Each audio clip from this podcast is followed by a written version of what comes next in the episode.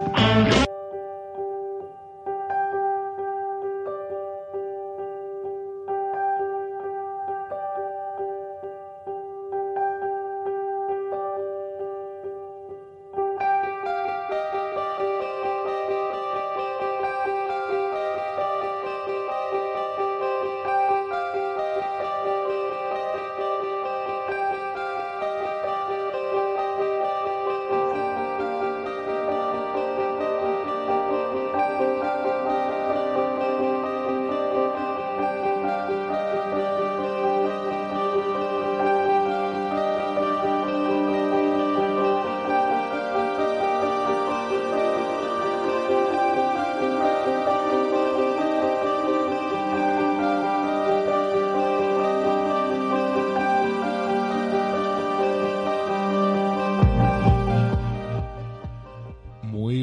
noches, bienvenidos al programa 169 de Misterios en Viernes.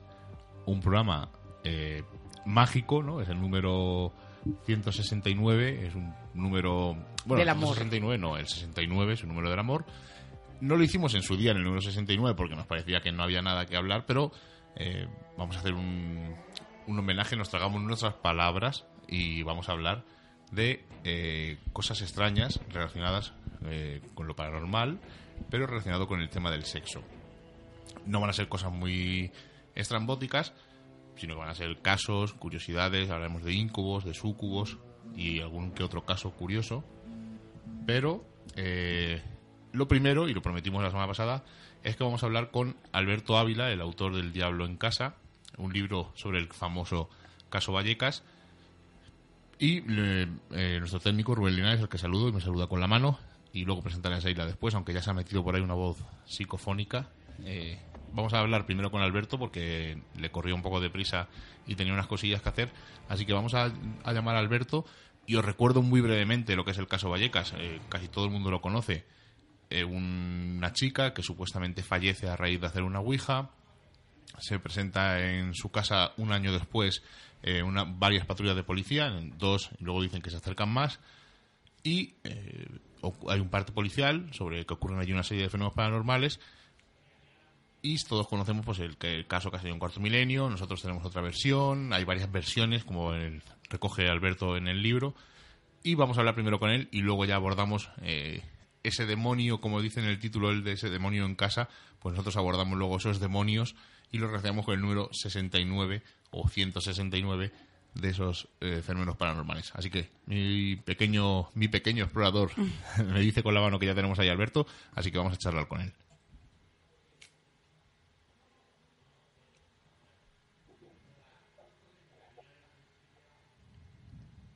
Tenemos la suerte esta noche de aquí en Misterios en Viernes hablar de un caso que nos apasiona y hablar con un autor que ha escrito un libro, al que hemos comentado antes, que se llama Alberto Ávila. Alberto, muy buenas noches. Hola, ¿qué tal? Muy buenas noches. Es un placer estar en, tan buena compañía. No, el placer, el placer es nuestro. Lo primero que hacer a estas horas eh, introspectivas de la noche, porque sabes, los programas de misterio nos movemos en este a partir de las 11 de la noche, 12, y es un placer tenerte aquí con nosotros. Y más de un caso que nos apasiona, como es el caso Vallecas, del que hemos hablado un montón de veces en el programa, pero eh, has escrito un libro que se llama El Diablo en Casa, que eh, se distribuye en. Bueno, lo diremos después, luego nos dice dónde se distribuye. ¿Por qué has escrito un libro sobre el caso Vallecas? Pues mira, sinceramente, este libro me llega un poco de rebote. Verdaderamente es un encargo y, y bueno, eh, porque yo he solido estar bastante bastante alejado de- del tema del misterio. De hecho, esta es mi primera experiencia como, como investigador eh, como investigador de, de fenómenos paranormales. Y la verdad es que el resultado creo que para mí ha sido sensacional, absolutamente sensacional. Es normal, es normal, Miguel, que, bueno que hayas tratado tantas veces este tema, este caso Vallecas, porque desde luego es apasionante, es un tema apasionante y yo creo que el libro que he escrito no va a ser el último que se escriba. Además, Alberto, fuera de micros, decíamos que, que madre mía, ¿no? ¿Cómo es posible que un caso del que hemos estado hablando un montón de años, que hay un montón de gente y profesionales que han estado investigando, den para hacer un libro y no solo para hacer un libro, sino para hacer mucho más libros y sobre todo estudios sociológicos, como tú, como tú bien has dicho, porque no es un, no es un libro, ¿no? De fenómenos paranormales, sino también puedes hacer eh, esa parte sociológica porque tú bien has dicho, ¿no? Es la creación de un mito, porque nosotros que hemos vivido muy cerca, muy cerca de él, siempre decimos que nosotros hemos crecido con el expediente Vallecas, que nos hace, eh, yo para mí es un orgullo en el que como a ti te ha pasado, creo, a lo mejor desde que empezaste a recabar esa información, eh, has ido viendo, ¿no? Todas esas confusiones, eh, cosas que, y que te vas adelantando a, los acontecimientos. Y yo creo que, que en este caso lo que ha ocurrido, como en muchos más, lo que pasa es que no los tenemos tan cerquita, que la gente de alrededor ha creado eh, no solo un expediente aparte, sino que lo ha incluido en, esos hechos que, pasaron aquella noche, porque la gente dirá, otra vez estáis hablando del, caso Vallecas. No, no es que estemos hablando otra vez del caso Vallecas, aparte de que Alberto ha escrito un libro. Queríamos dar la oportunidad de dar esos datos y sacar un poco a la luz esos datos que a veces eh, se nos han dado un poco por alto porque eh, has tenido varias fuentes y qué datos o qué situaciones se te han presentado que te han resultado novedosas eh, a la hora de, transcribirlo y de, todo lo anterior que habíamos. ¿Qué es la novedad que trae este libro? ¿Qué nos puedes aportar más, Alberto? Eh, pues mira, sinceramente creo que la novedad básica de este libro es que cuenta un relato coherente, o más o menos coherente de lo que sucedió. Porque mira, eh, ayer lo comentaba, ayer estuve presentando el libro en Vallecas, y fue absolutamente sensacional, sinceramente. Eh, eh, la gente ama en Vallecas le fascina este caso. Y, yo creo que este libro lo que contribuye es, digamos, a hacer un relato más o menos coherente, todo lo coherente que pueda ser el caso Vallecas, porque es que precisamente está rodeado de bastantes, pues de bastante incertidumbre, de bastantes, de bastantes datos contradictorios, en fin, sinceramente no es nada fácil eh, digamos, tratar de buscar un hilo, un hilo conductor. Mira, por ejemplo, uno de los, de los problemas que tuve en un primer término, yo quería hacer, quise hacer, pues una cronología de los acontecimientos con fechas y demás. Es prácticamente imposible. O sea, estamos hablando de un caso, mira, yo, yo cuando empiezo a hacer este libro, te estoy hablando de memoria, ¿eh? que empiezo a, aproximadamente en noviembre del año pasado, pues había un millón cincuenta mil referencias en Internet o sea, si googleabas caso Vallecas. Eh, cuando lo he terminado hay un millón y medio. O sea, hay un ruido de fondo apabullante. O sea, es prácticamente imposible, digamos, tratar de separar la paja del grano. O sea, y para mí esa es la complejidad básica de este caso. Eh, lo he intentado hacer lo mejor posible. Creo que, bueno, también lo presenté el, lunes en, Toledo con Fernando Ruiz de la Puerta, nada menos, o sea, un, histórico del grupo ETA, pero que por desgracia no estuvo, no estuvo en la casa de, Luis Marinocho en los años 90. Y, él decía que, bueno, que era un trabajo prácticamente de, de Sherlock Holmes. ¿Por qué? Pues porque hay muchísimos datos que ya te digo que no son fiables, que son contradictorios. Yo he tratado de despurgarlos y ya te digo, tratar, y he tratado de contar una historia, una, una historia coherente. Pero es una historia que además no me quedo, digamos, en lo microscópico. O sea, por ejemplo, no me interesa particularmente el tema de la familia. Lo que me interesa verdaderamente es el impacto sociológico. Lo que me interesa también es, pues mira, en los años 80 a finales de los 90 hubo una auténtica fiebre Ouija. O sea, yo tengo 43 años, este, este mes os voy, a, os voy a cumplir, o sea que tendría prácticamente la edad de, la niña, que bueno, que no era tan niña, que eso es otro, eso es otro mito, fallece siendo una joven adulta. Eh, y ya te digo, o sea, yo viví esa, esa, esa fiebre Ouija, esa fiebre por, por el espiritismo, y en el libro trato de descifrar o entender por qué en esa época, pues digamos, era tan, estaba tan de moda, o sea, eh, se convierte la Ouija en el espiritismo prácticamente en un rito de, iniciación. O sea, eh, pues, y ya te digo, eso, eso, era una de las cosas que más, que más me interesaban y que me apasionaban. ¿Por qué? Porque llega un momento que, que ya te digo, como bien digo, eh, como se trata de, como se trata de algo más que de un fenómeno paranormal, porque ya no podemos hablar de un poltergeist. El caso Vallecas no es un poltergeist. El caso Vallecas es ya el poltergeist. O sea, ya es prácticamente un arquetipo y es una leyenda, ni más ni menos. Tienes razón, además has dicho una cosa que es el poltergeist, porque hay más casos de poltergeist en España, menos conocidos. Hay uno, por ejemplo, creo recordar que es en Embajadores, que no es muy conocido, y que muchas veces la gente lo confunde con el de la Casa de los Ruidos, de un chico eh, deficiente que produce unos ruidos, que no tiene nada que ver, es otro caso distinto, no es tan conocido. Y, por ejemplo, dices una cosa en el libro que me gusta mucho, que casi son los tres casos por excelencia, que es el caso Vallecas, las caras de Belmez y el Palacio Linares. El único que se escapa del tiempo sería las caras de Belmez, que es en el 71, pero en esos años de los eh, principios de los 90 ocurren esos dos fenómenos eh, parapsicológicos, por así decir, el caso Vallecas y el Palacio Linares, donde muchos personajes que nombras en el libro y algunos que no se nombran porque pasan un poco de tapadillo, eh, están por allí pululando. El grupo ETA, Tristan Breaker, el Padre Pilón, o sea, hay mucha gente que mete y la cabeza...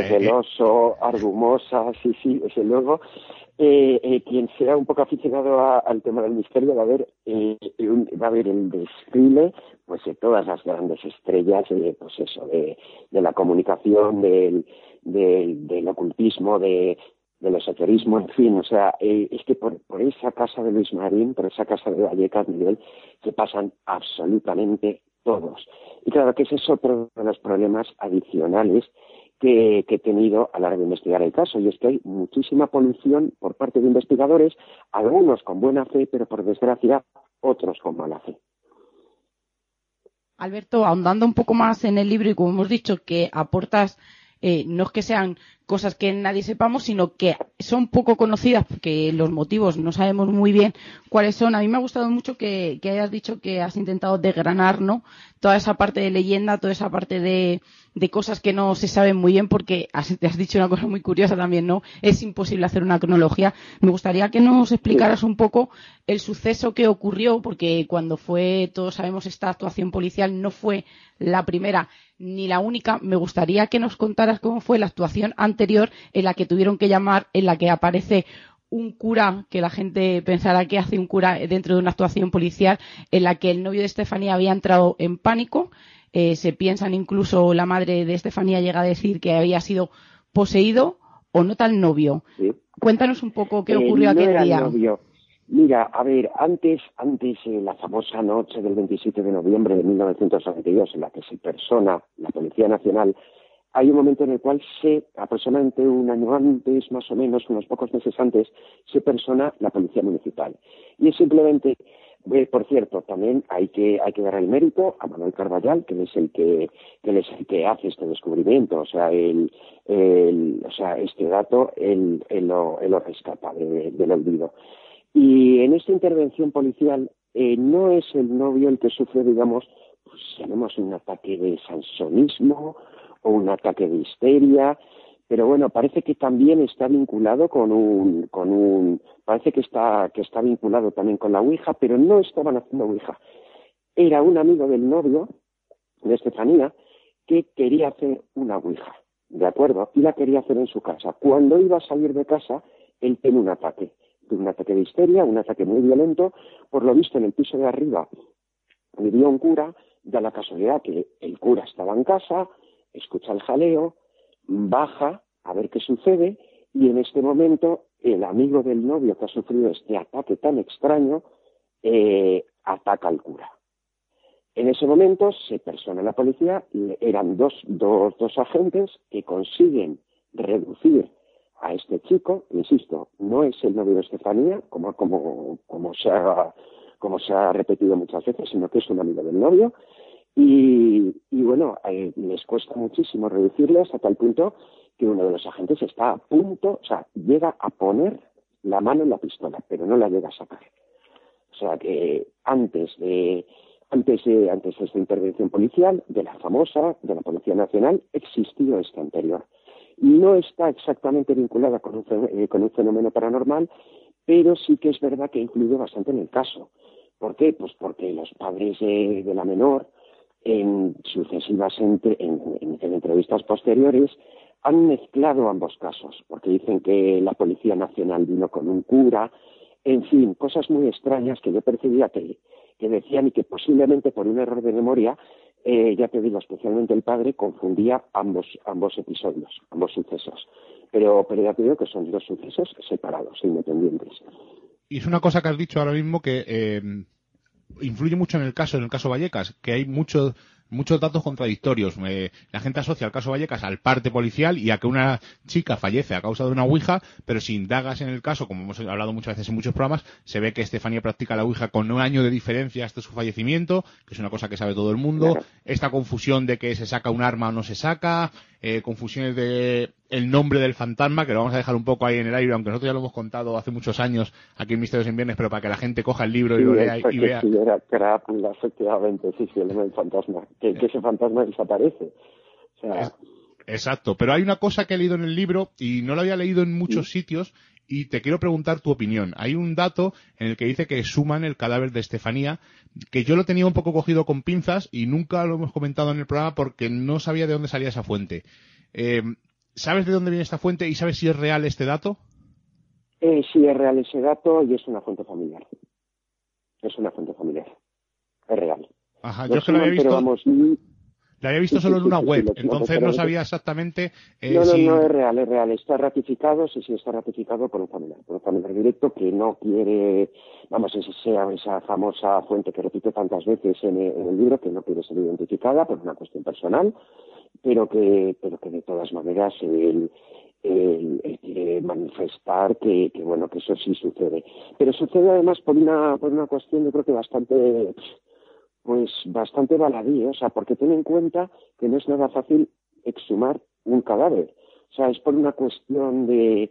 Es, no me supo dar exactamente los detalles porque no lo recordaba este familiar, pero, pero lo exhuman por una cuestión de que se habían quedado sin espacio en el nicho para meter otro cuerpo o algo así, ¿sabes? Y ahí aprovechan, pues evidentemente, para, para desenterrar a Estefanía y dejar una foto de una, foto que ella, ella pide ser enterrada con una foto de, su padre y, de su madre y aprovechan para ponérsela entre las manos. Eso sí es real, ¿eh? Alberto, haciendo esta gran... ¿sí? Dime, dime. Sí, no, es un dato que es real, que está contrastado y que no me cabe, que no me cabe la menor duda de que, de que así sucedió pues es que es un dato más a añadir a esta historia que al final se convierte casi en una, en una pesadilla. Eh, hemos dicho que has recopilado todo tipo de vertientes, que me parece muy curioso en un libro que habla de un expediente X. Lo has hecho desde la vertiente sociológica, lo has hecho desde esa vertiente casi dando eh, eh, esa versión médica de lo que allí ocurría. También has dado la, la vertiente desde la visión parapsicológica yo me gustaría, si, si quieres contestarla, que, aquí en Misterios en Viernes la, puerta y los micros siempre están abiertos, para ti, ¿cuál es la vertiente o cuál es la teoría de qué ocurrió en ese expediente? ¿Es tan X o habría que quitarle esa X y se quedaría solo un expediente? Pues mira, vamos a dejarle la X, pero la X por incógnita. A ver, yo cuando escribo este libro, pues mira, yo no soy juez, no decido, que aquí ejerzo de periodista o de cronista y simplemente muestra las diferentes perspectivas del caso. Creo que es el, creo que es el lector quien, quien tiene que decidir. Creo que es el lector quien tiene que decidir y es que de hecho estoy tan convencido de ello que si te fijas, el, el último capítulo del libro se titula Conclusiones, pero conclusiones entre interrogantes. ¿Por qué? Porque yo creo que esa X a lo mejor no se queda como paranormal, pero sí como incógnita. Siempre habrá una incógnita detrás. ¿Por qué? Porque por un lado, pues mira, hay veces que puedes pensar, pues a lo mejor una historia colectiva, pero es que claro, por otro lado, el tema de la historia colectiva mm, te lo derrumba. Yo he entrevistado al, he entrevistado al, comisario Negri y me ratifica que, oye, mira, me decía, es que yo vi lo que vi hace 27 años y, y eso ahí quedó plasmado en el informe. O sea, es que hay tantas contradicciones. Yo creo que precisamente por eso nos fascina tanto este caso. Porque es que es un caso que cuanto más te adentras en él, por lo común, cuanto más investigas una cosa, parece que estás arrojando luz. Sin embargo, en este caso, cuanto más investigas, parece que lo estás oscureciendo más. No sé qué decirte, sinceramente. O sea, creo que, creo que el interrogante lo tendremos siempre. Creo que esa X va a permanecer, Sheila. O sea, mm, es un caso muy complicado. Creo que este libro no va a ser la última palabra evidentemente, porque a mí me hubiera gustado ser, más concluyente o ofrecer una respuesta taxativa. Lo siento, creo que ha pasado demasiado tiempo, creo que hay demasiadas versiones, creo que se ha vuelto, se ha transformado en un tema demasiado complejo, se ha, transformado también en una leyenda merced a la película de, Paco Plaza. Así que siempre tendremos esa duda, siempre. Es verdad que sí siembro también la duda razonable, cuidado, o sea, hay una duda razonable. Ya te digo, posiblemente eh, quien busque respuestas bajantes, por desgracia en este libro no las va a encontrar, porque yo creo que casi nadie sabe la verdad, o hay demasiadas verdades enfrentadas. Estamos, yo creo que, que, totalmente de acuerdo contigo. Además, estoy segura y sé que si uno se va con un paquete de folios preguntando por el barrio a gente conocida de Estefanía, como nos ha ocurrido a nosotros, al final te llegas a casa con un batiburrillo ¿no? de testimonios de, de gente que, que, arremete contra la familia, de gente eh, que apoya a esa familia, porque hay de ambos lados, de gente que, que al final eh, la parte parapsicológica la eleva a un nivel que quizás no debería de hacerlo. Así que te entiendo perfectamente y a veces lo mejor es plasmar todo lo que a ti a tus manos ha llegado y quedarte detrás de la barrera un poco porque porque es un tema complicado y yo te agradezco tocándonos como nos ha tocado mucho de cerca que lo hayas tratado con, con el respeto que lo has tratado siempre desde el principio del libro hasta el final. Claro Sheila es que hay una cosa mira estamos hablando de las caras de Belmez estamos hablando del Palacio de Linares oye son casos que digamos son más blancos son más light es que aquí hay una tragedia personal hay una tragedia humana hay una joven de 17 años que fallece en unas circunstancias extrañas. ¿Y qué es que te diga? O sea, yo creo que en ese sentido merece todo el respeto del mundo y toda la discreción del mundo. O sea, eh, creo que verdaderamente lo interesante del caso es la dimensión histórica, porque es historia viva no solo de Vallecas, es que es historia viva ya paranormal. O sea, estamos hablando de, pues eso de, para mí, como bien he dicho antes, el caso de Poltergeist por antonomasia. Bueno, pues recordamos que estamos hablando con Alberto Ávila, autor del libro El Diablo en Casa, el expediente Vallecas, y por si algún oyente quiere eh, hacerse con el libro, Alberto, ¿cómo lo puede conseguir? Pues no hay ningún problema, o sea, tiene muy buena distribución, eh, esto lo edita Agita Vallecas, que si no estuviera en su librería de cabecera, eh, simplemente con el título y la editorial lo conseguiría sin, sin ningún problema. O sea, que es un libro que tiene una una, una buena distribución, incluso pues, pues a nivel nacional. Ya te comentaba antes que, que la presentación de Toledo yo me quedé alucinado. O sea, todo el mundo conocía en caso. O sea, tiene muy poco de, localista y, y, el, editor es consciente de ello. Es consciente. Y fue consciente de ello con el paso del tiempo, porque ten en cuenta que este libro sale en el seno de una, de una colección pues que trata de temas sociológicos e históricos de Vallecas. Este es el número uno. No es una, no es una colección de, libros paranormales ni nada. Lo que pasa es que, bueno, ha sido solamente anunciarlo y la verdad es que, bueno, la, la repercusión está siendo muy grande. Está siendo muy grande y la verdad es que yo también soy el primer sorprendido. O sea, sinceramente, porque pensaba que estaba haciendo un, un, un libro para un barrio que, bueno, que un barrio, que es como una ciudad eh, tanto, tanto en tamaño como, como en población, pero, pero desde luego creo que tiene una vocación mucho más amplia. Y desde luego creo que es un libro que incluso, que guste o no los, los fenómenos paranormales, creo que cualquier contador más o menos casual lo va a disfrutar. Además es que los vallecanos, porque nosotros somos vallecanos de, cepa, mm. eh, lo decimos siempre. Primero decimos que somos de Vallecas y luego que somos de Madrid. Y una cosa que comentas en el libro y que es totalmente cierta, porque nosotros eh, vivimos aquí en Cuenca y lo decimos. Somos vallecanos. Es cierto. Es una cosa de.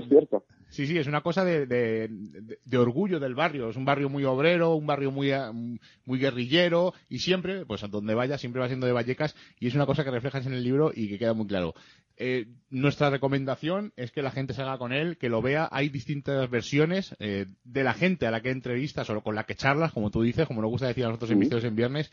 Está la, la versión de Manuel Berrocal, Pablo Moreira, eh, de Carballal, salen un montón de, artículos del Ojo Crítico, el inspector Negri, por lo tanto es recomendable. Incluso haces una cosa en el final del libro, que no voy a decir lo que es para que la gente lo lea, que me parece valiente, que hayas decidido dar ese paso de hacerlo, aunque luego no vamos a decir lo que ocurrió o no ocurrió, porque es otra forma de mm, abordar el tema. Vamos a decir, sí.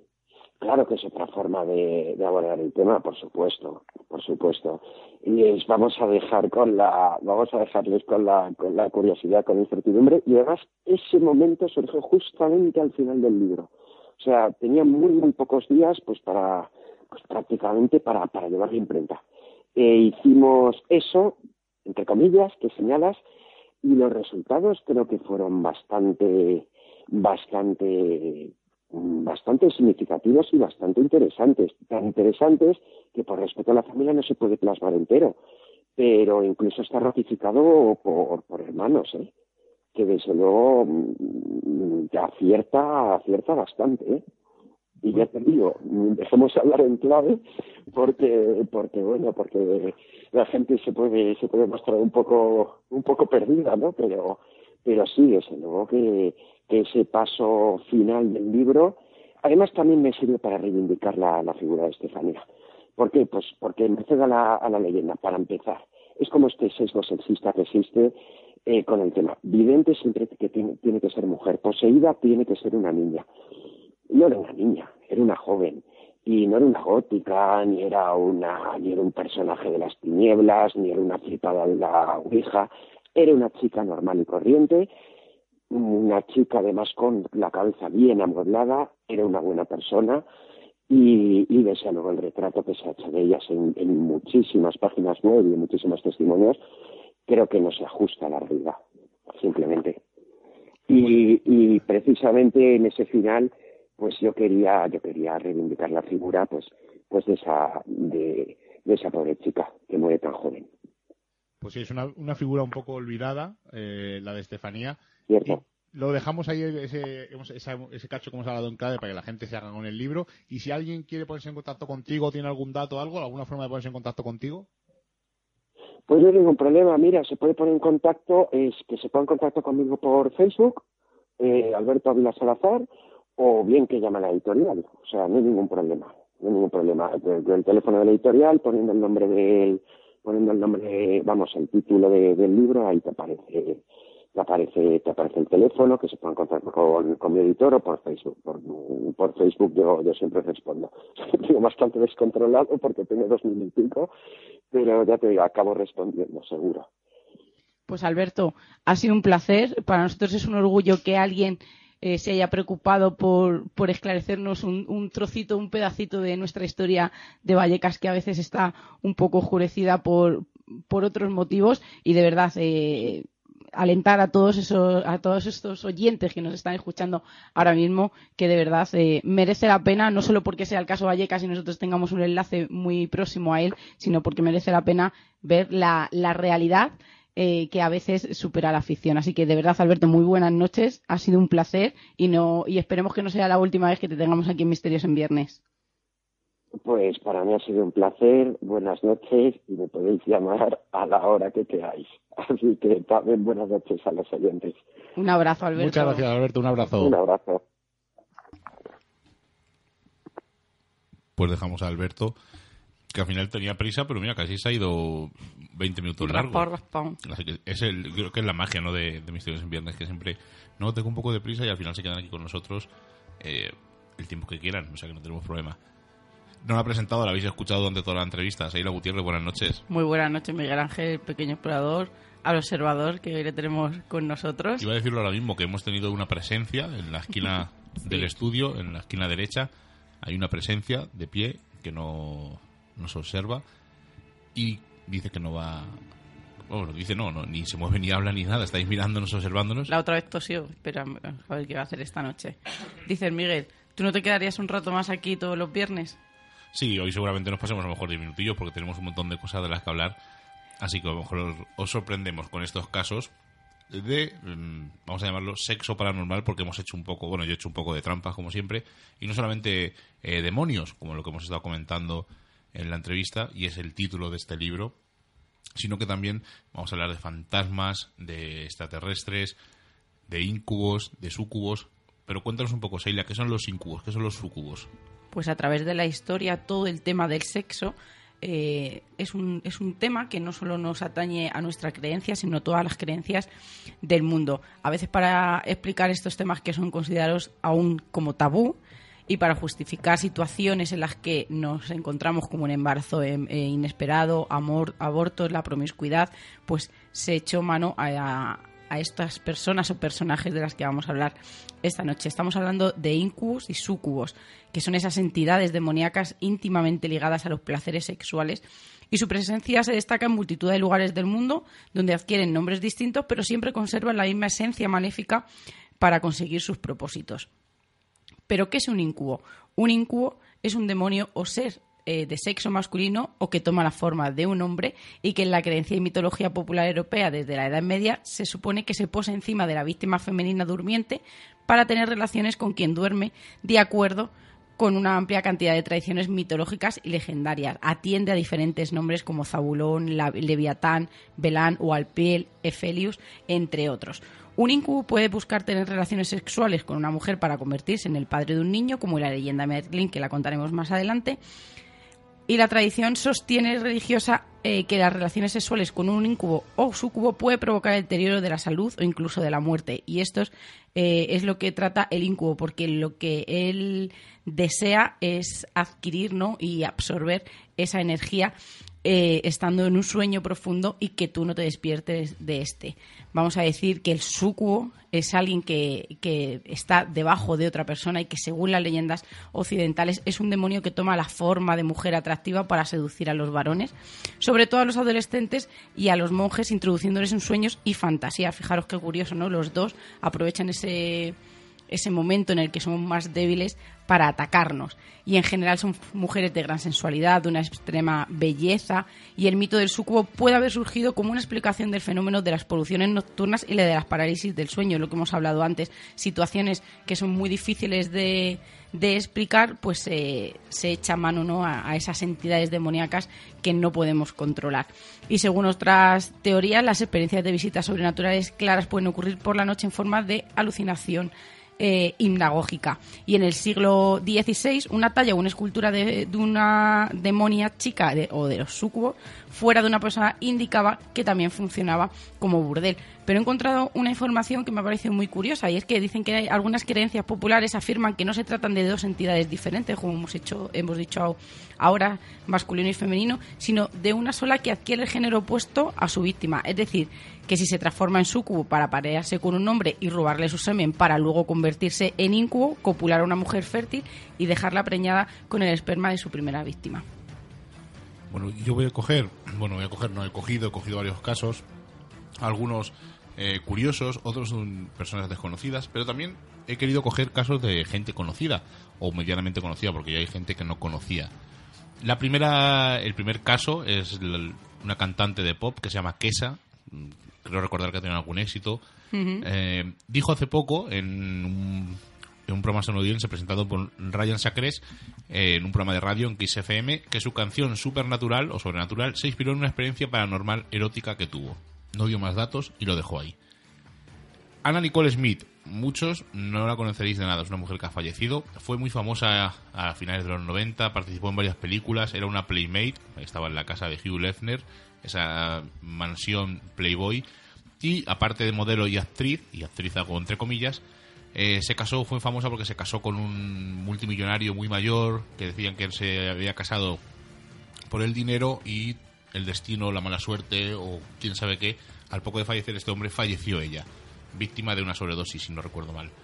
Pero eh, ella comentó en la revista FHM que varios años antes, cuando ella residía en Texas, experimentó encuentros sexuales sobrenaturales que implicaban a una entidad del más allá. Según explicó, eh, al principio ella supuso que se trataba de una broma de su novio hasta que se despertó y descubrió que estaba dormida profundamente. Smith declaró que al principio estaba asustada, pero que pasado unos instantes se dio cuenta de que no tenía nada que temer, ya que el fantasma no quería hacerla daño. Otro caso, y voy a dejarlo aquí, es el último caso, y vamos a seguir hablando que nos comentes ahí las cosas más técnicas. Una mujer llamada Sia Jameson dijo al diario The Sun que tuvo un encuentro sexual con un guapo fantasma en una remota cabaña en Gales. Eh, dice porque esta me río un poco porque esta noticia es un poco extraña. Eh, la aparición de ese fantasma es debido a la ruptura que tuvo traumática con su novio. Al principio, eh, el fantasma la visitó en una serie de sueños eróticos que luego se materializó a su lado. Dice ella textualmente, durante el acto sexual pude saber y sentir todo tipo de cosas acerca de él. Su nombre era Robert y vivió hace más de 100 años, declaró el tabloide. Su cuerpo era suave y ligero. Incluso cuando se movía sobre mí, presionando hacia abajo, se sentía muy ligero. Fue muy extraño, pero el sexo fue increíble. es que para reírse algunos, algunos de los casos os van a sorprender. Seila, más técnico, más serio. Sigue contándonos un poco. eh, hemos hablado de los, de los incubos, de los sucubos.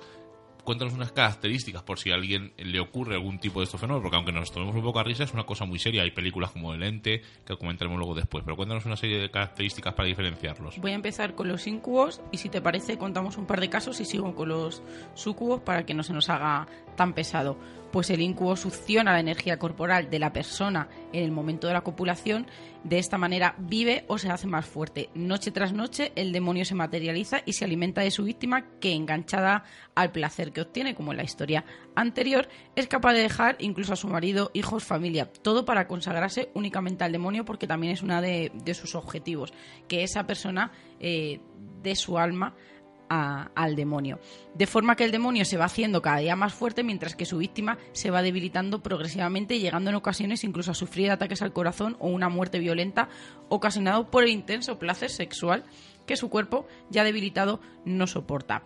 Pero ¿cómo es un incubo? ¿Cómo lo podemos diferenciar? Además, eh, no es necesariamente atractiva. Hemos dicho que, que los sucubos sí que suelen ser eh, demasiado sensuales y con una belleza totalmente inusual. Pero aquí no. En incubo no, necesita- no, no necesita ¿no? ser muy guapo, muy atractivo, porque la mayoría de los casos no lo es, ya que no, lo que no busca es la seducción ni el enamoramiento de sus víctimas, sino despertar en ella los instintos sexuales más bajos y primordiales, y aun siendo feitos, lo consigue. Motivo eh, por el que adopta diferentes formas según la zona de donde actúe. Unas veces es representado como un enano barrigudo, otro como un señor alto, delgado y peludo, otros como un joven apuesto y bien vestido. Incluso a veces hay testimonios en algunos legajos que se han encontrado por ahí que se transforman en un pájaro de fuego. En, todos los casos, sin excepción, el incubo está dotado con un miembro descomunal, por eso no hace falta que tenga una belleza eh, muy exagerada, porque lo único que, que lo que quiere es despertar, como hemos dicho, los instintos sexuales él hace un tipo de cortejo y tras varias noches de precalentamiento y visitando a su víctima cuando está durmiendo, eh, lo que hace es eh, establecer ¿no? una relación entre víctima y demonio hasta que está casi casi convencida y es cuando ya hace su acto ¿no? y su, su función. Dicen que a la mañana siguiente la víctima se siente débil, abatida, y es que es debido a que el incubo ha empezado a extraer su energía erótica a través del coito. La mujer no recuerda prácticamente nada de lo sucedido, piensa que lo poco que recuerda es un sueño, como, lo- como le había pasado a, a caso de Tessa, ¿se llamaba? Sí, la chica, de Ana sí, Nicole. la cantante. Ah, Y no, la- eh, Quesa, Ah, Quesa. Quesa, Quesa. Ana ¿Ves? Nicole fue en Texas. Ah, Allí, no. Y la sangre y el semen que aparecen en sus orificios y en las sábanas es lo único que hace sospechar que se trata de una experiencia real para la que ella evidentemente no tiene explicación. Dicen que las personas, estas mujeres que se han quedado embarazadas eh, a través de estas relaciones pueden dar a luz de muertos con anomalías, deformidades, incluso dicen que los abortos eh, que se han podido eh, mm, coger porque ya están en un estado muy avanzado del embarazo, tienen una apariencia medio humana y medio animal. También hay otras versiones en las que los seres nacidos tienen impresionantes poderes mágicos o seres con grandes capacidades sobrenaturales que luego vamos a contar uno. Y algunas fuentes indican que puede ser identificado por su eh, antinatural frialdad en las relaciones y la tradición religiosa sostiene que tener sexo con un incubo o sucubo puede resultar el deterioro de la salud, incluso la muerte, como vamos a poder ver. Pero hay un caso eh, que está totalmente catalogado, el único de incubo, que, que sucedió el siglo pasado, y es que un joven de 22 años, nacido en torno a 1880, considerado tal por su apariencia y el número de asesinatos cometidos contra mujeres de su región, pues eh, decían no todas, todas esas eh, víctimas que, que habían sido que habían sido violadas. Y todas las lo describieron igual unos ojos color miel el ojo izquierdo eh, mirando a un sitio no como casi en el infierno decían un cuerpo seductor una sonrisa pero algo eh, había que las ataba no a este mundo mortal y a él también para poder eh, seguir apoderándose de sus víctimas. Por eso decimos que es el único caso catalogado y que tenemos bien documentado de, que no solo lo hizo con una mujer, sino con muchas más. Bueno, pues el caso que os voy a contar echa por tierra todo lo que has contado. Es una mujer un poco sorprendente. Eh, se llama Amethyst Real y apareció en un programa eh, llamado This Morning que puede ser un poco programa de estos de, pues, tipo Ana Rosa Quintana o de esos que echan los sábados por la tarde Vive la Vida o cosas de esas, no sé, no, no recuerdo el nombre. El programa se llama This Morning. Donde Un magazine. Un magazine. Matinal.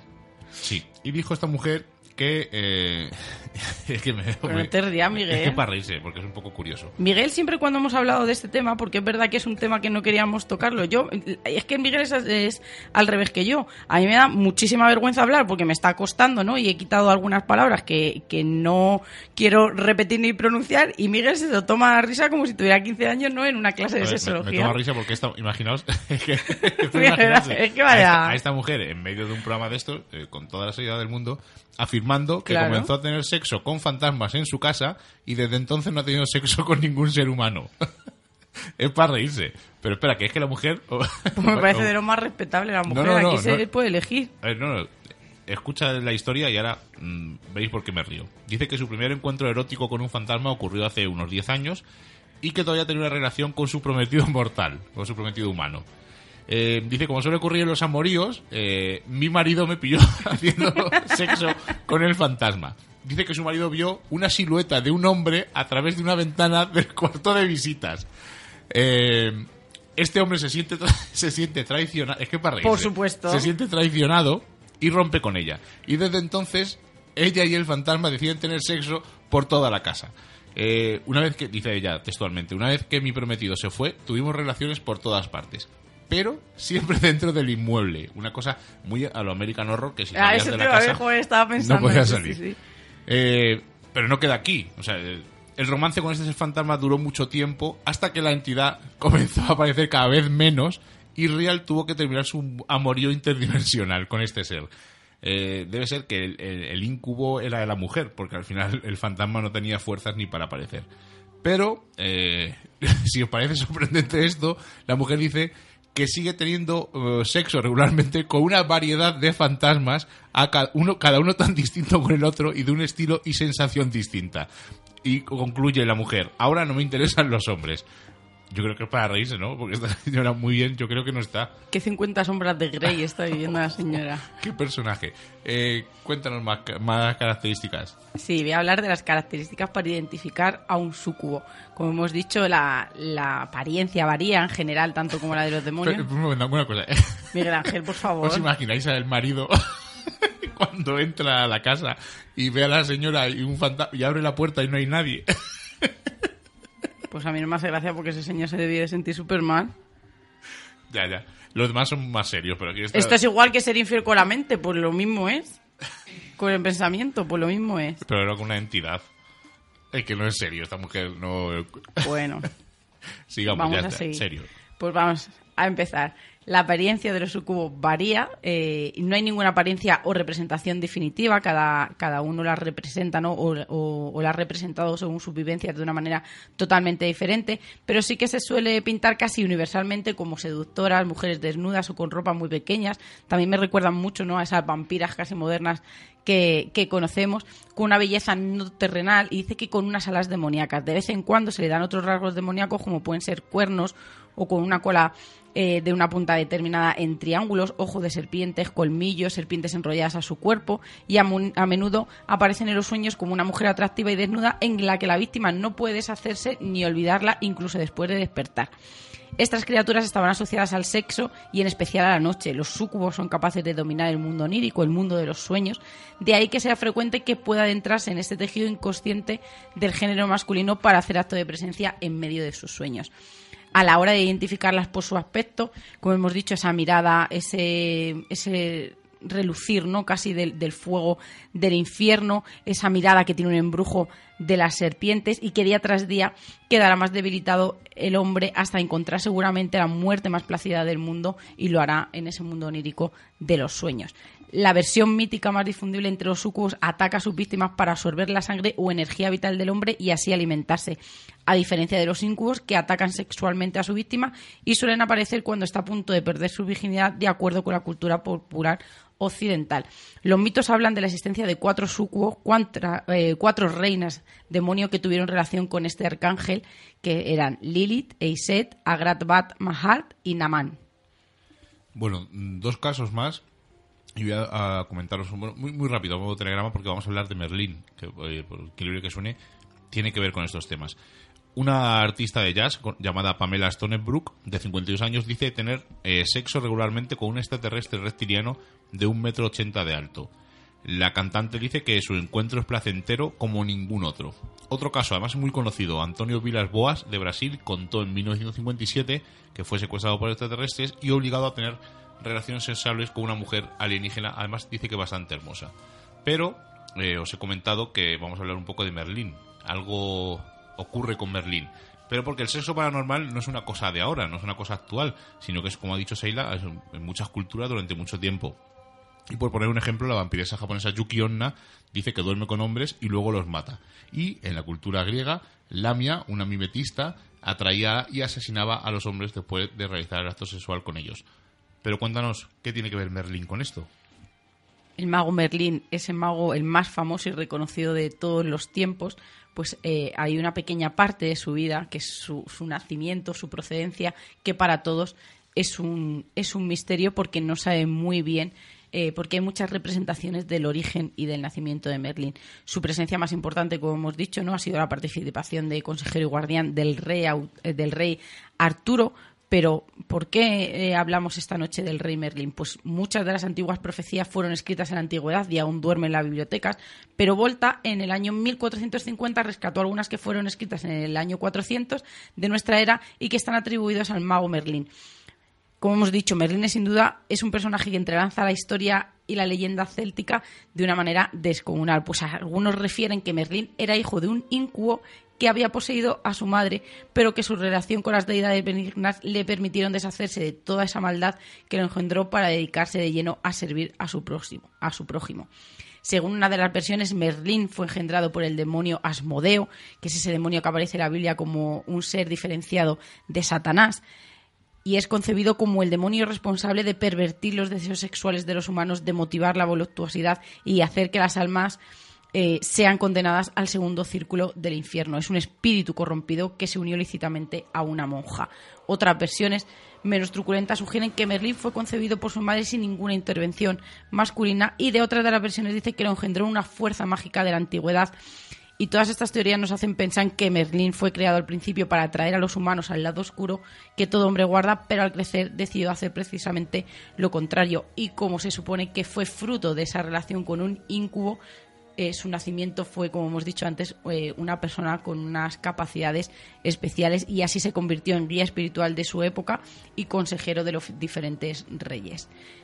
Es como cuando nacen con velo o como cuando nacen con la cruz de Caravaca en el cielo de la boca, ¿no? Son personas un tanto especiales como en este caso Merlín.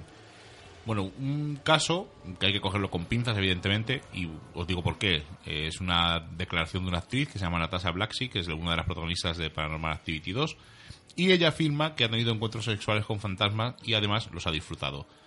Lo curioso es que estas declaraciones las hizo durante la promoción de la película, por lo tanto, Mm, casi casi descartamos. Pero bueno, vamos a comentarlo para que sepáis un poco lo que dice esta mujer. Dice que estaba acostada en su cama y que sentía que alguien entró en su habitación, pero no podía verlo. Unas manos le empujaban contra su voluntad y sintió el peso de un cuerpo encima de ella, pero no podía ver a nadie. Al principio estaba confundida, estaba muy asustada, pero decidió relajarse y disfrutó. Al final me gustó mucho, declara.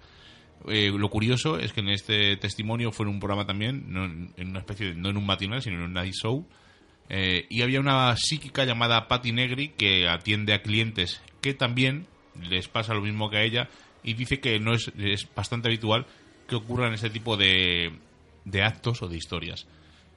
Y Natasha dice que aunque está casada, dice que estas aventuras eh, sexuales con fantasmas no afectan para nada a su relación. Esta mujer no coincide contigo en lo de que por pensamiento. Así que vamos a, ver qué nos dices. Cuéntanos un poco la historia del ente muy rápido, porque yo creo que ya que hemos hablado de cine, va relacionado, ¿no? Casi todo el mundo conoce la historia del ente por la película, pero mm, bueno, mucha gente lo sabe, casi todos nuestros oyentes sabrán que es un caso real.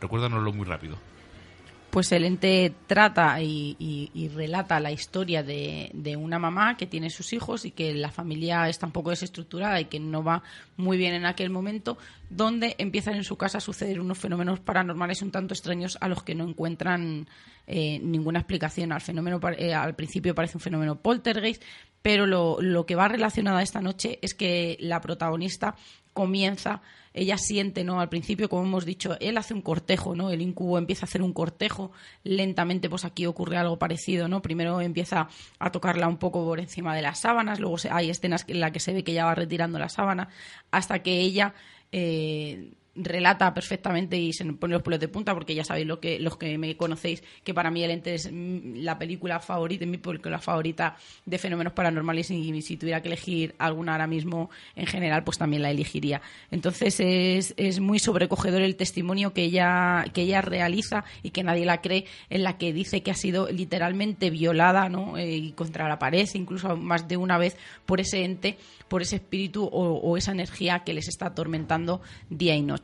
Pues es que hay que ir un poco más allá y es que hay... Eh, Carla, cuando ocurre todo esto, decide ir al psiquiatra y se la diagnostica de una, de una enfermedad que se llama erotofobia, que es el temor al sexo. ¿Qué es lo que ocurre? Eh, cuando ella empieza a describir todos estos relatos y ella pide ayuda, dicen que, que, no, que lo que ocurre no es una desviación de, de esta enfermedad y que está teniendo como un avance y que lo que ella lo que ella ocurre es que está empezando a encontrarse con el con el mundo no o con con, la, con su sexualidad y que lo que la pasa es que ella se masturba y como hemos dicho antes todo esto ella se siente mal no porque está pensando que está haciendo algo que no debe.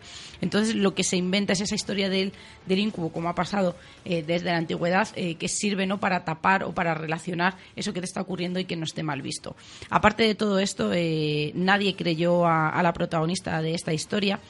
Eh, una cosa muy curiosa que, eh, que decieron ¿no? que estaba basada en hechos reales y cuando a ella se le hizo un experimento en el que su habitación se la retrató en, en otra en otro lugar en una universidad sí en una universidad y era perfectamente igual en la que al principio costó un poco pero sí que es verdad que se pudieron contrastar algunos de los fenómenos que, se pudo, que ella no contaba, y sí que es verdad que dijeron que era, ella era el detonante ¿no? de, todo, de todos aquellos. Pero lo más curioso es cuando ella decía que había tenido relaciones sexuales con aquel espíritu, con aquel demonio, con aquella entidad, ella sufría posteriormente embarazos psicológicos.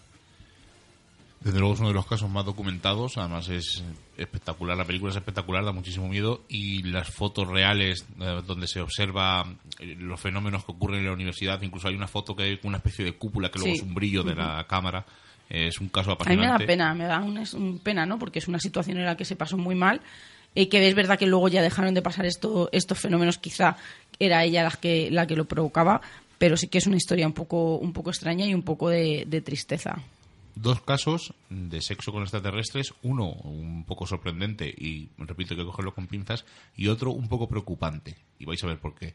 El primer caso es hablamos de una chica que se llama Verónica, vive al norte de Chile y cuando se casó pues descubrió que no podía tener hijos, eh, intentaron de todos los medios y era imposible.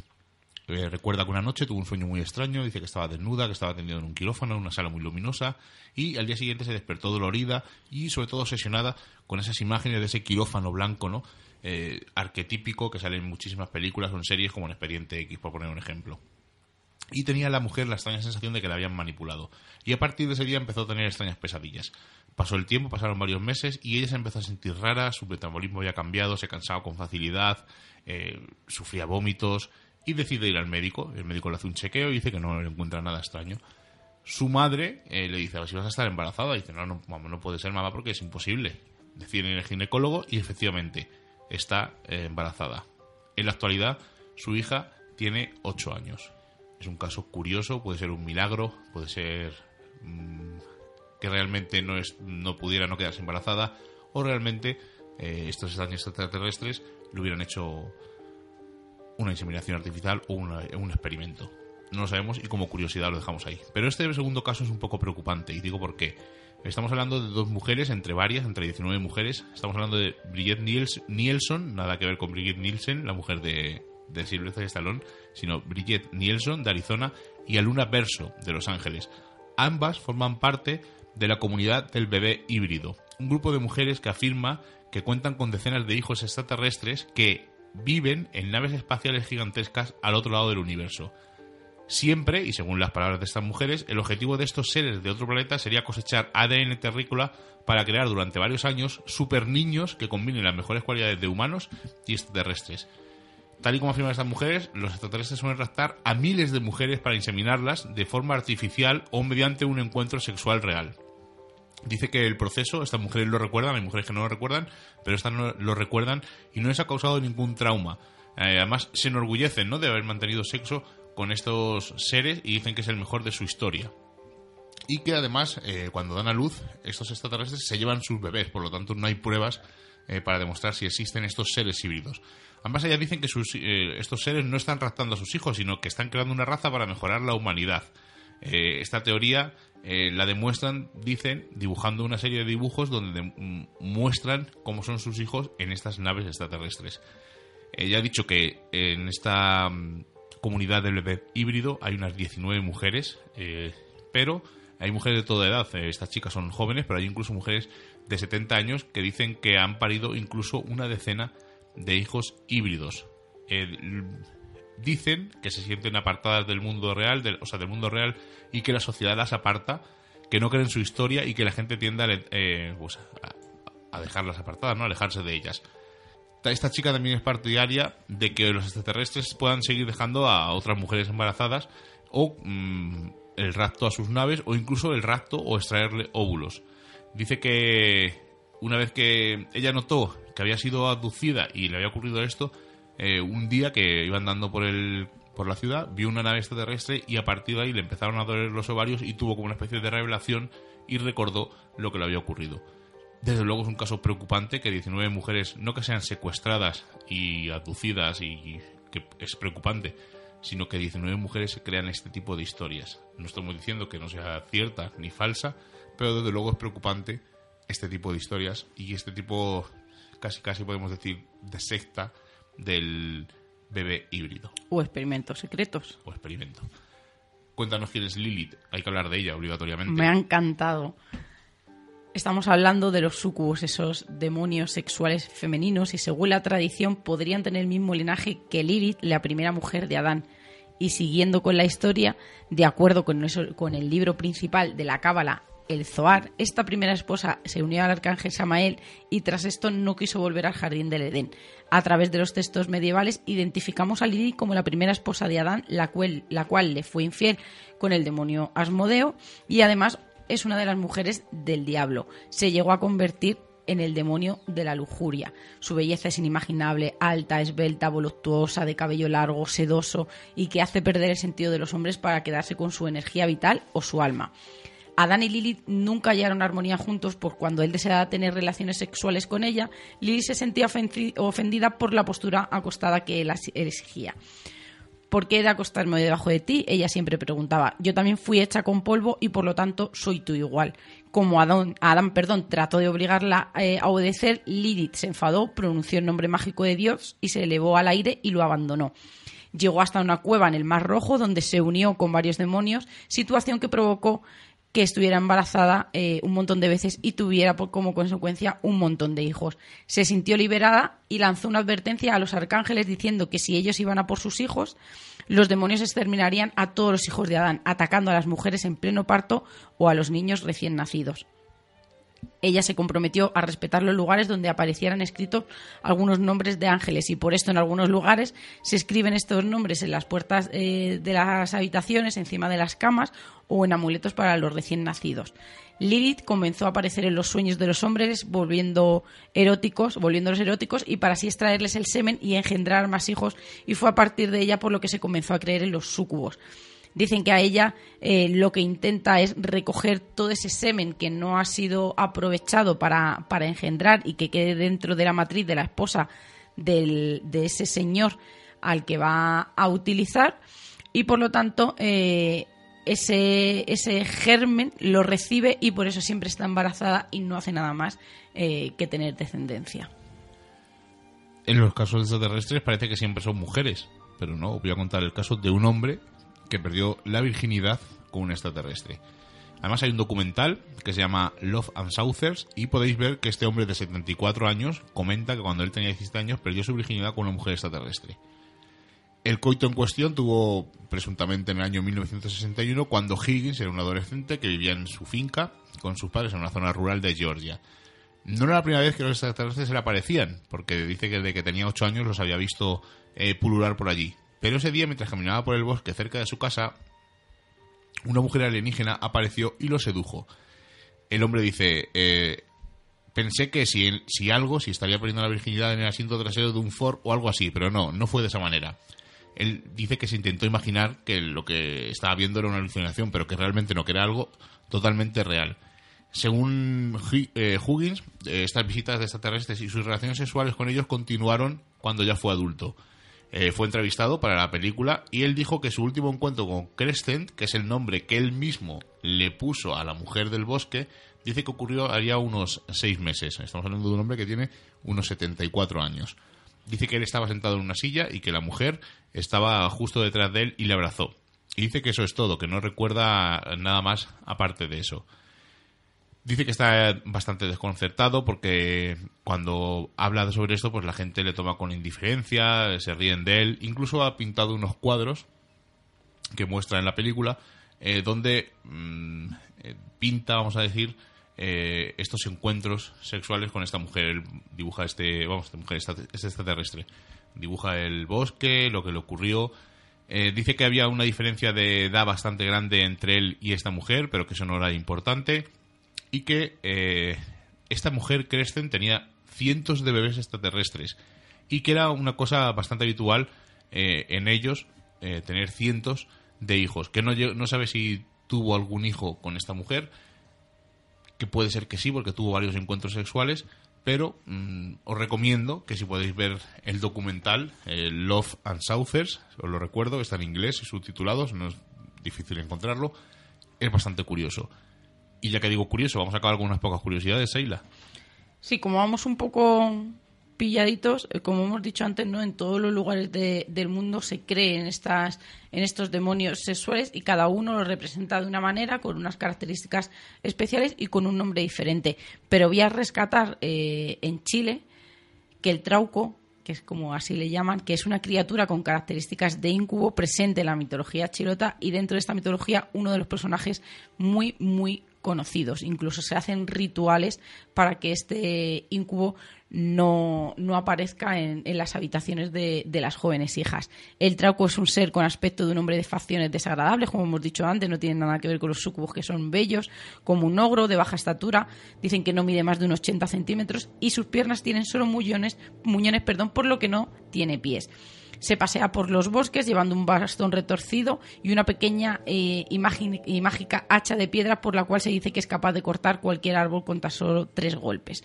Los habitantes de Chile cuentan sus leyendas que esta criatura se caracteriza eh, por poseer una fuerza descomunal y de poder hacer daño a distancia siendo capaz de deformar la cara o quebrar los huesos de un hombre con solo mirarlo eh, al ser descubierto antes de realizar su hazaña. El, trauco se conoce por seducir a las mujeres con la mirada, lanzándolas su aliento, metiéndose en sus sueños y seduciéndolas para luego dejarlas embarazadas. Dicen que su origen no se sabe muy bien eh, de dónde proviene, pero que sería un hijo de la serpiente mítica Kai Kai, nacido de la unión de la rabia que sintió esta serpiente hacia los seres humanos y de la ingratitud que muchos hombres tienen hacia el mar por todo lo que nos ofrece. El Trauco vive junto a, su esposa llamada Fiura, quien también tiene una hija, la cual nació de relación que tuvo con el trauco de la condena. La fiura tendría varios hijos que tienen las mismas características del trauco si son machos y de la mamá si son hembras, los cuales conservan los mismos nombres de los padres. Eh, hay que decir que hemos dicho que ese cortejo lo va haciendo poco a poco, pues aquí también primero eh, sale un poquito del bosque, llega a la puerta de la casa, deposita unos excrementos amarillos frente a la puerta y después le anuncia a la joven eh, su visita enviándole sueños libidinosos en el cual aquí sí que se transformaría para atraerla en un joven apuesto. De ahí los rituales, porque dicen que los padres cuando ven estos excrementos o unas ramas como el que es su escondite, lo que hacen es eh, quemarlos y a través de, unas palabras hacen que desaparezca este trauco, porque está muy arraigado al folclore y sí que creen que, estos demonios son capaces de, de, robar esa virginidad y de robar esa, esa virtud a sus hijas. Bueno, pues ya estamos terminando. Mientras que Seila busca los comentarios de iVox, porque hemos tenido, ya seguimos recordando que tenemos ese problema con iVox. Nos han dicho el informático de Radio Vallecas que han mandado una queja, o por así decir, para que nos entendamos, para ver si podemos fusionar los programas y no perdamos pues tantos programas, volver a subirlos, que sería largo y tedioso, estamos esperando respuesta de iVox. Eh, lamento dar esta pequeña noticia y es una pena eh, porque en su día lo presentamos aquí en Misterios en Viernes, un programa de radio que es El Sueño de Andrómeda y desgraciadamente eh, hoy es su último programa. Está ahora mismo en directo en Onda Junquera, lo podéis escuchar porque empezaba a las 12 y es una pena que un programa de radio, eh, la gente que lo hace un programa de radio sabe la ilusión que es, el trabajo que lleva y desgraciadamente un programa de estas características, además, eh, tan largo que llevamos tanto tiempo eh, en las ondas, casi casi empezamos a la par, que acabe y que cierre su emisión, pues es una pena. Por suerte tenemos iVox para recordar todos los programas y les deseamos a todos los componentes del sueño de Andrómeda pues eh, toda la suerte del mundo en nuevos proyectos. Y otra cosa que os quiero decir muy rápido, hay una nueva radio online, Radio Mundo Insólito.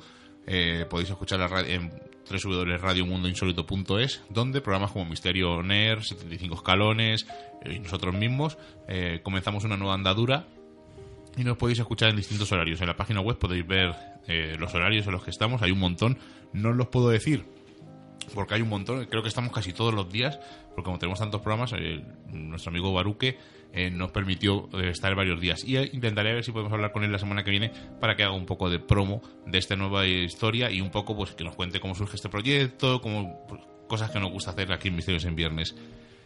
Somos un montón de programas y os recuerdo, nos podéis escuchar en directo en Radio Color, la 106.2, donde estamos ahora mismo en directo, que nos vamos a pasar cuatro minutos, pero nuestro director Rubén nos ha permitido hoy que nos pasemos un poquito. Nada, son cinco minutillos de nada. Nos podéis escuchar en Edenex, en la radio online. Nos podéis escuchar en TDL de Radio los domingos. Digo los domingos, los miércoles a las 11. En Edenex estamos también los miércoles a las diez y media y los viernes a las 7 de la mañana, totalmente madrugadores. Y, como siempre, pues en los canales de iVox, desde Misterios en Viernes, que está un poco ahora mismo en, vamos a decir, en obras, como se suele decir cuando están creando una página web, ya comentamos el problema que tuvimos, y en el canal Misterios de nuestro amigo el Maki de Sevilla. Y esta semana sí tenemos comentarios de Evox, que es lo que al final es lo que queríamos deciros, así que lo vamos a comentar muy rápido. Sí, ya los tenemos aquí. Yo quería decirte que también me sumo ¿no? a, esa suerte que le mandamos desde aquí a, este programa que termina, pero que, que, puedes tener, es un programa, ¿no? Como puede pasar con todos, que todos tratamos el misterio y cada uno lo hacemos de una manera diferente y yo creo que, que, él era un claro ejemplo y, y, que da pena, ¿no? Porque todo ese esfuerzo, todo, todas esas ilusiones a veces se, se ven mermadas, pero que, que, esto es un parón y ya está, no es un kick cut y hay que seguir adelante. Así que chicos, mucho ánimo. Pues sí, estamos en, el programa eh, anterior en el que hablamos expedientes rojas con, con, Pierre, que para mí ha sido uno de los programas más especiales que hemos tenido en Misterios en Viernes. Y Ana María nos dice pues que, había pasado, que, no encuentra los programas, no son los únicos que, que no lo están diciendo. Pero tenemos a Rodlen, a nuestra amiga Silvia, que dice que los últimos audios los encontró mediante el buscador. Dice que siempre ante, ante la duda siempre los busca primero en el Facebook a ver qué, qué novedades tenemos, ya que vive en Buenos Aires y no puede escucharlo como, como nosotros, ¿no? Tan, tan directo. Y dice que, oye, que, que nos va a seguir estemos donde estemos, que van a seguir siendo fieles a, a, los audios y que gracias por seguir adelante compartiendo nuestro trabajo sea donde sea. Así que yo que esperándonos para la próxima semana, pues Silvia, ya sabes que para nosotros es un honor dedicados esta hora, ¿no? Y que vosotros la recibáis de, de, una manera tan especial que es como nos hacéis llegar a nosotros. Así que estemos donde estemos, aunque estemos eh, en, en, lo más profundo de la montaña, Misterios en Viernes estará ahí y ya saldrá a flote. Y como hemos dicho, estamos en obras. Esto ha sido un pequeño bache, pero ya lo estamos rellenando. Y os adelantamos, no sé cuándo lo vamos a hacer, pero nos vamos a ir a una cueva a grabar un programa en directo de está ya ahí, Está el proyecto y vamos a hacerlo hace un... Está cociéndose, En vacaciones, pero surgió un problemilla de lluvias, pero ya tenemos... Mm, no tenemos fecha cerrada, pero en breve haremos un programa de cuevas en el interior de una cueva. O sea que puede ser espectacular el sonido, eh, esperemos que sea espectacular, que lo mismo hacemos un sonido de estos malísimos, pero no, vamos a intentar hacerlo con el mayor mimo posible. Y que va a ser muy improvisado. Sí, va a ser sin guion, además, que te asaltan. con el guía de la cueva que le vamos a hacer preguntas que nos espere, a lo mejor nos pregunta a nosotros cosas. Va a ser un programa curioso, no podemos adelantar cuándo. Y os recordamos la cena del misterio y os aviso que para finales de julio vamos a hacer una cosa que siempre he dicho que nunca iba a hacer, pero mmm, en colaboración con el Mundo Sobrenatural, el otro programa del misterio aquí en Radio Color, vamos a hacer una alerta ovni ya os diré la fecha exacta. Eh, y mandaré un, no, en Facebook algo para ver si nos juntamos un montón y quiero hacer algo distinto. Quiero hacer un grupo de WhatsApp y enviarnos mensajes y todo lo que hablemos en esos mensajes va a ser el programa que vamos a emitir. O sea, va a ser una cosa y sobre esas la marcha. sensaciones. Además, eh, Miguel está eh, ¿no? dando esa iniciativa y yo... Yo odio los alertas ovni, lo digo ya porque, porque, son reuniones. son muy aburridas. reunión, ovni, eh, reunión ovni, vamos a, a llamarla, ¿no? O reunión alerta. Pero yo creo está, poco- está muy bien, sí, bueno, pues, pues escucha, alerta reunión con, con exclamación. No, pero además vamos a traer a gente que nos cuente cómo está. La vamos a hacer aquí en Cuenca todos esos casos eh, ovni eh, que sobrevuelan sobre Castilla-La Mancha, que son muchos y muy interesantes. Y pondremos casos y habrá testimonios de compañeros y casos de compañeros. Nos despedimos, nos despedimos del observador que sigue ahí quieto en, noches. en el rincón sin decir nada, mirando, además impertérrito, o sea, ni tose de vez en cuando, ya lo veis. Y poco más. Nos despedimos de nuestro técnico Rubén Linares, nuestro pequeño explorador, que nos saluda con la mano. Y Seila, la semana que viene no sabemos de qué vamos a hablar todavía. Todavía no. Bueno, lo que salga, algo curioso saldrá. Aunque sea fiesta, eh, aquí en Cuenca habrá programa. Buenas noches, Miguel Ángel. Muy buenas noches. Como ya hemos pasado el umbral mágico de la medianoche y nos reclama el misterio, nos ocultamos nuevamente en nuestras guaridas a seguir con nuestra vida mundana. Y la próxima semana nos volveremos a encontrar con nuevos temas del misterio, los cuales no recordaremos en su totalidad, porque recordad, estáis escuchando en Radio Color, en la 106.2, Misterios en Viernes. Hasta la semana que viene.